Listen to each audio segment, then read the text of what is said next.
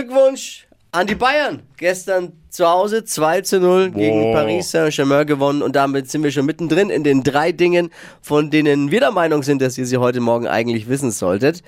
Ein Service der Flo Kerschner Show. Damit stehen die Bayern im Champions League Viertelfinale. Das nur als Info für den typischen Bayern-Fan, der erst ab dem Halbfinale anfängt, sich die Spiele anzugucken. So sind sie ja. So sind sie ja.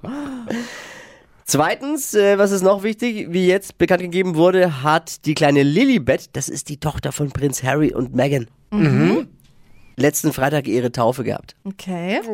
Wurde getauft, waren alle da, die wichtig für das Kind sind. Harry, Meghan, Archie und die Kameracrew von Netflix. Oh. Der italienische Modeschöpfer Roberto Cavalli Da ist sie. ist jetzt im Alter von 82, nochmal, nochmal, was ist er geworden? Vater! Korrekt! nee, wirklich? Natürlich! Da- 82? Geht das klar? Der kann doch Geht das überhaupt noch? Anscheinend. Ja, klar. Krass. Okay.